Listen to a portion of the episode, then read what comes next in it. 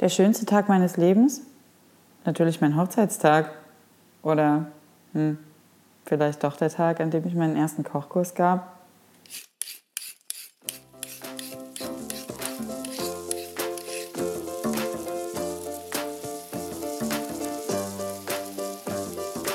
Bei Freunden, der Brutzel-Podcast mit Janina.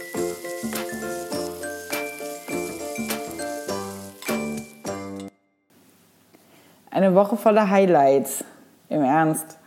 Nachdem der Samstag mit dem Charity-Event für die 400 Personen schon so geil war, also der Dienstag war ja auch äh, ganz nett, aber eben halt so normal, ging es am Mittwoch nochmal richtig rund. Ich lernte nämlich den Trüffelpapst kennen, Ralf Boos von Boos Food. Den Foodies unter euch wird der Name was sagen und manche kennen vielleicht auch seine Geschichte gelernter Koch und Restaurantfachmann, arbeitete als Barkeeper, Sommelier, Kellner, Tourmanager und äh, Importeur für Elektronik. Offensichtlich ein Mann mit vielen Leidenschaften. Aber die größte sind wohl äh, Delikatessen und Feinpro Feinkostprodukte. Äh, er reist seit den 90ern durch die Welt, also das äh, sagte mir jetzt Wikipedia und sucht überall die hochwertigsten Lebensmittel, welche er dann ähm, online vertreibt. Äh, besonders bekannt ist er für seine Trüffel. Nebenbei sollte vielleicht auch nicht äh, unerwähnt bleiben, dass er äh, sich viel für UNICEF engagiert. Also scheinbar auch echt noch ein netter Mensch. Äh, in der Schote gab es jedenfalls Mittwoch dann ein äh, Trüffelabend mit Ralf Boos. Das fand ich ziemlich cool und ich freute mich wie ein kleines Kind darauf, ihn mal kennenzulernen. Ich mag Menschen ja einfach, die für irgendwas brennen und leidenschaftlich darin aufgehen. Und so ein Typ ist er offensichtlich, ja. Äh, mit der Mittagslieferung kam dann jedenfalls äh, unter anderem Gemüse und Frischwaren und halt eben auch säckeweise Trüffel. der in Anführungszeichen billige schwarze Sommertrüffel, aber eben auch ein paar dicke Knollen vom weißen Albert-Trüffel. Äh, die waren in einer verschlossenen Holztruhe, in die ich nur mal kurz meine Nase halten durfte. Boah, ein wirklich betörender Duft, ich sag's euch. Trüffel polarisiert ja ein bisschen, äh, aber ich stehe drauf. Allerdings gehört für mich der schwarze, dünn gehobelt und in Butter geschwenkt, am liebsten ja, in Nussbutter. Wen überrascht's? Ich bekam dann direkt mal einen Vakuumbeutel in die Hand gedrückt, voll mit fetten schwarzen Trüffelknollen, äh, mit der Ansage: Schneid mal in Julienne. okay, ich äh, schnitt und schnitt und schnitt.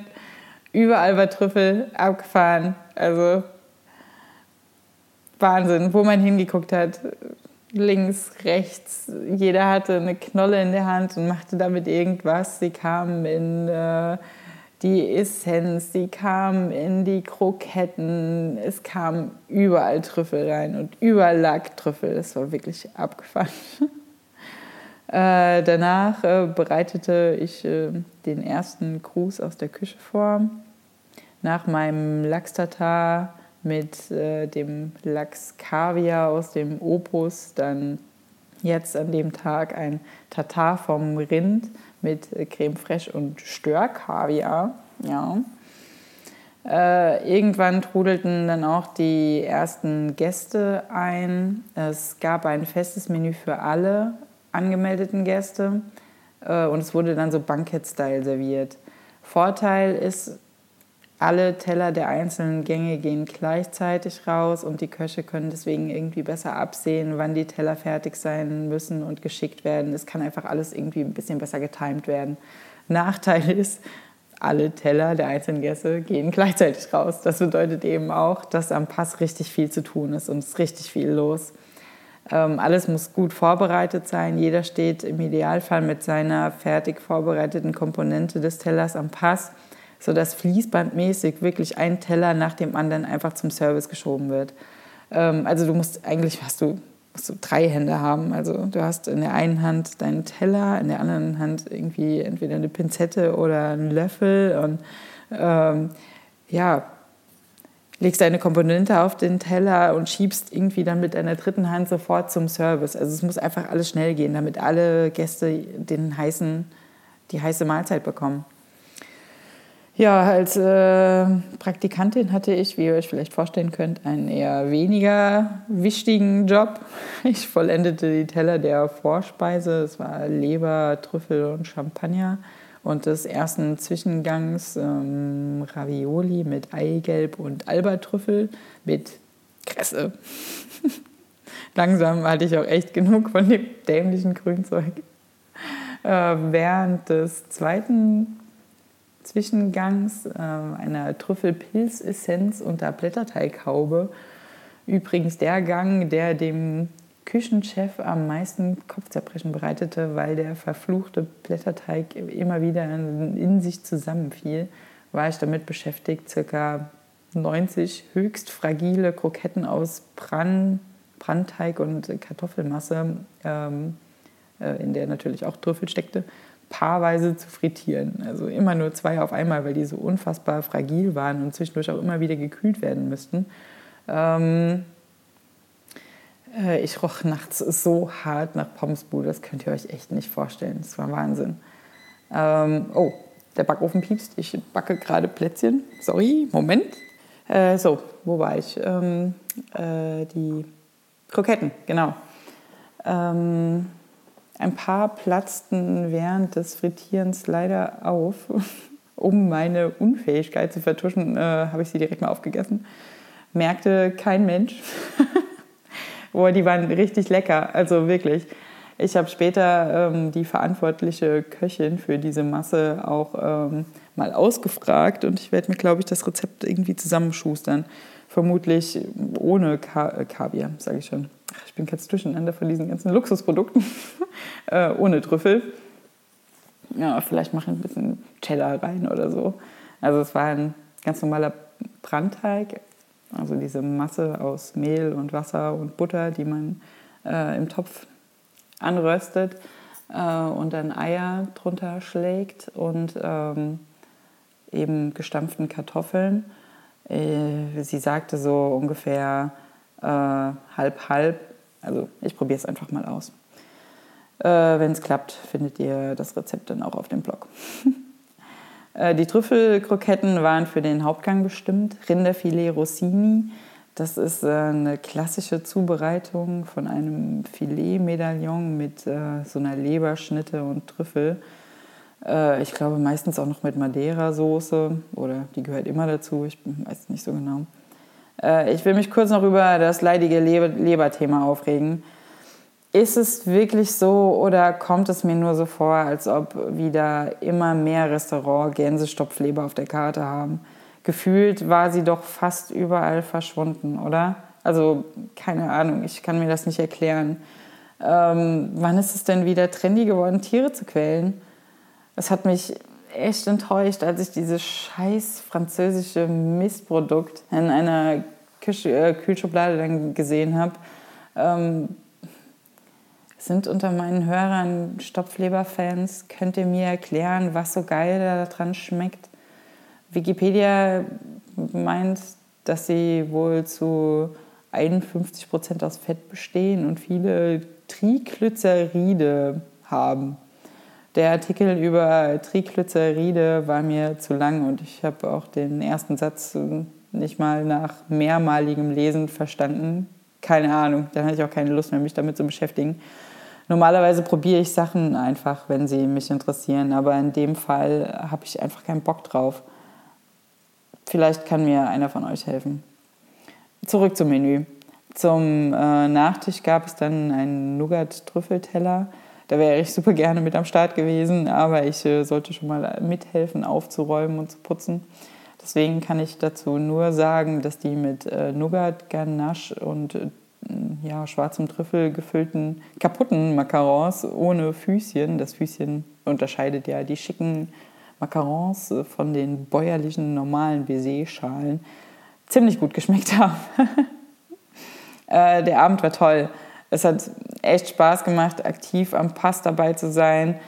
auch wenn ich nur Kresse und Kroketten in der Hand hatte. Es war super stressig und oft war ich nicht schnell genug, aber alle waren nett und verständnisvoll und ich fühlte mich auch einfach äh, Teil des Teams. Das war echt sehr geil. Aber mein eigentliches Highlight von dem Abend war tatsächlich Ralf Boos. So ein freundlicher Mensch.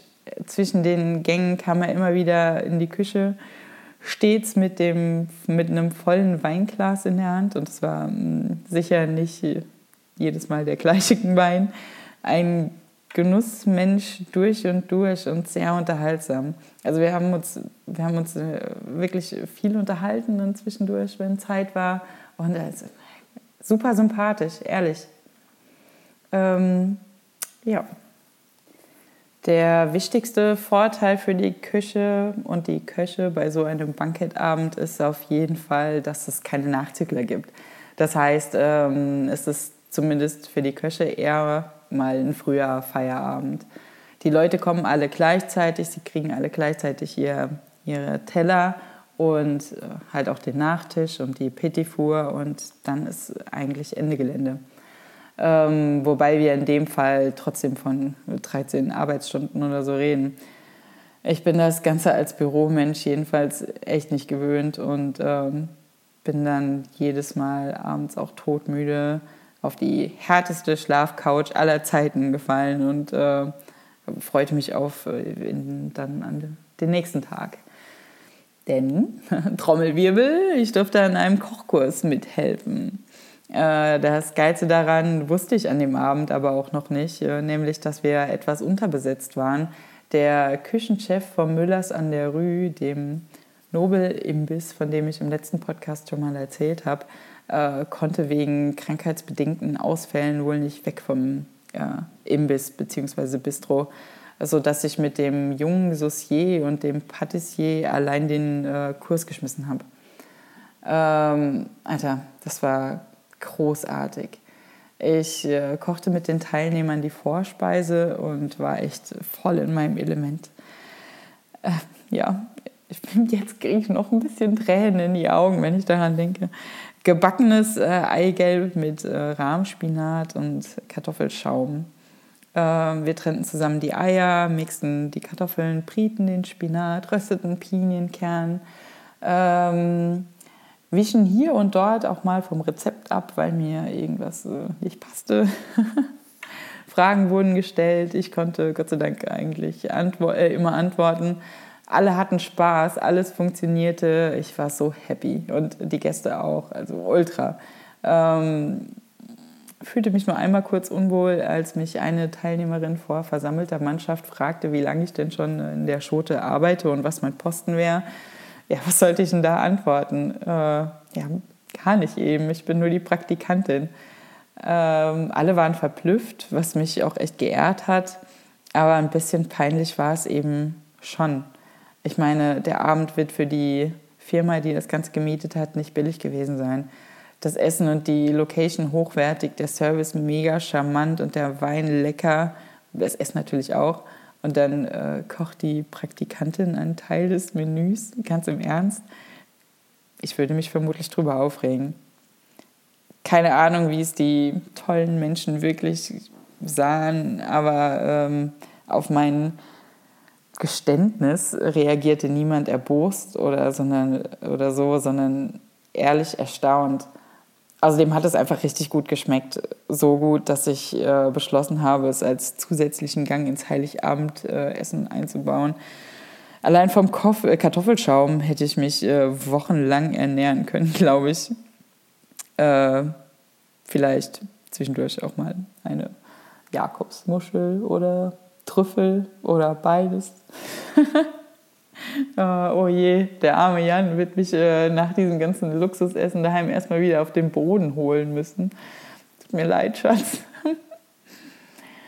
Zur Hauptspeise gab es äh, einen Kohlrabi-Strudel mit Süßkartoffelpüree und Lauchsoße. Wer sich nun wundert, es war ein vegetarisches Menü, das gebucht wurde von äh, den Gästen. Die Lauchsoße war der Hammer. Super cremig, dank ungefähr einem Pfund Butter oder so. Also überhaupt, zur Butter muss ich kurz noch sagen. Ich war dienstags zehn Päckchen Butter holen, weil die Butter leer war. Und äh, alle haben sich sofort drauf gestürzt. Mittwochs war sie weg. Die zehn Päckchen Butter, die waren weg. Und der Dienstag war, das waren 23 Gäste oder so. Ja, wie auch immer. Äh, der Kohlrabi-Strudel. Also die Lauchsoße war super geil. Ähm, auch das Püree war echt lecker, super cremig auch. Mm, äh, dank Thermomix, der übrigens in keiner Profiküche fehlt. Äh, allerdings äh, fehlte mir bei dem ganzen Gericht irgendwie ein bisschen mehr Konsistenz. Der knusprige Strudelteig war da einfach irgendwie nicht genug. Beziehungsweise hat vielleicht auch einfach das Verhältnis von ein bisschen zu viel, ja, ich will nicht sagen matschiger Füllung, aber doch irgendwie matschiger Füllung äh, und knuspriger Hülle nicht gestimmt. Keine Ahnung, vielleicht hätten ein paar geröstete Nüsse in der Füllung da auch schon geholfen und vielleicht auch ein bisschen was an Käse oder so. Ich weiß nicht, irgendwie hat mir da ein bisschen was gefehlt. Beim Nachtisch war das Ganze aber sowieso wieder vergessen. Gewürz-Brownie mit Portwein, Buttereis und Zimtsabayone mit wirklich ordentlich Stoff drin. Äh, dazu kneteten wir noch ein paar Freestyle-Crumbles aus 250 Gramm Butter, 250 Gramm Zucker, 150 Gramm gehobelten Mandeln und 250 Gramm Mehl. Einfach aus Blechstreuseln, 180 Grad Ober- und Unterhitze knusprig backen. Wertet einfach jedes Dessert auf. Jetzt zum Winter einfach noch ein bisschen Zimt rein oder so. Jo, ich meine, das ist wirklich keine neue Küche, aber einfach immer geil. Ja, damit ging dieser wunderbare Tag und mein Praktikum auch schon zu Ende wirklich, ähm, es war großartig. Ich bin tierisch dankbar für diese Erfahrung und so happy mit diesem Ausklang. Im Ernst, geiler hätte es nicht sein können. Mit diesen besinnlichen Worten entlasse ich euch nun auch in die verdienten Feiertage. Ich hoffe, ihr habt alle eine schöne Zeit mit euren Liebsten und ein paar tolle Tage mit Völlerei und Genuss und allem, was einfach geil ist beschenkt euch, seid glücklich, freut euch über eure Familie, eure Freunde. Ja, macht euch ein paar schöne Tage. Wir hören uns erst wieder im neuen Jahr. Ich werde am 6. Januar 30. Yay! Und werde deswegen vermutlich am Sonntag, den 7. Äh, nicht in der Lage sein, euch irgendwas zu erzählen. Also hoffe ich, seid, ihr seid am 14. wieder mit am Start und lauscht meinen Worten. Bis dann, eure Janina.